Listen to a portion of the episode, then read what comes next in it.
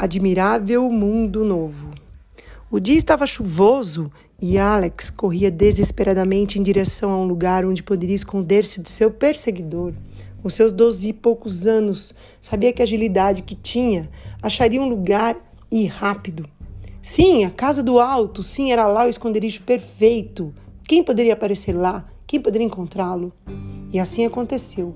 A casa já abandonada há tempos conservava ainda o porão misterioso, escuro, sombrio, cheio de mistérios e lendas que ali circulavam. E lá era o local perfeito até que despistasse aquele ser repugnante que queria a cabeça do menino.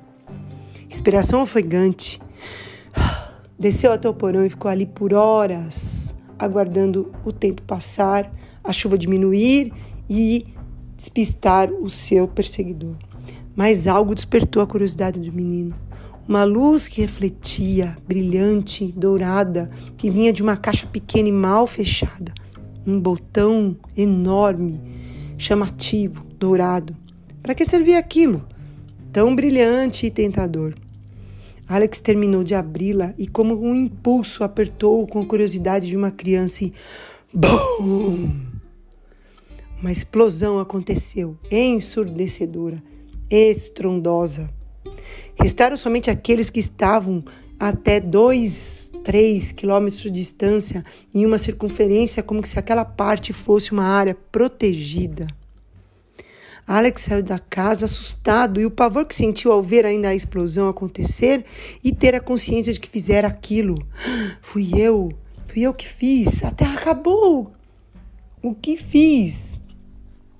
Andando sem rumo, encontrou a pouco dali Ana, uma mulher misteriosa e aparentemente calma, que parecia esperar por aquele acontecimento.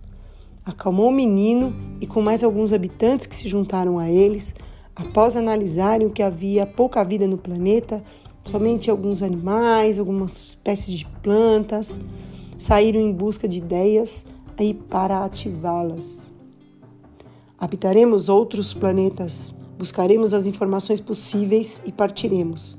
Este planeta já não suportaria mais uma reconstrução. O ser humano não soube preservá-la. E assim, vocês terão que inventar uma maneira de habitar outro planeta, a Lua, quantos planetas vocês quiserem. Vai ficar por conta de vocês. Sejam bravos, sejam fortes e sejam imaginativos, tenham ideias. Trabalhar em grupo é sempre melhor, vocês sabem disso. Tá certo? Vamos lá, gente. Sexto ano, professora Andréia, professora Adriana, a gente está com vocês, tá bom? Do que precisarem, estamos aí. Beijos!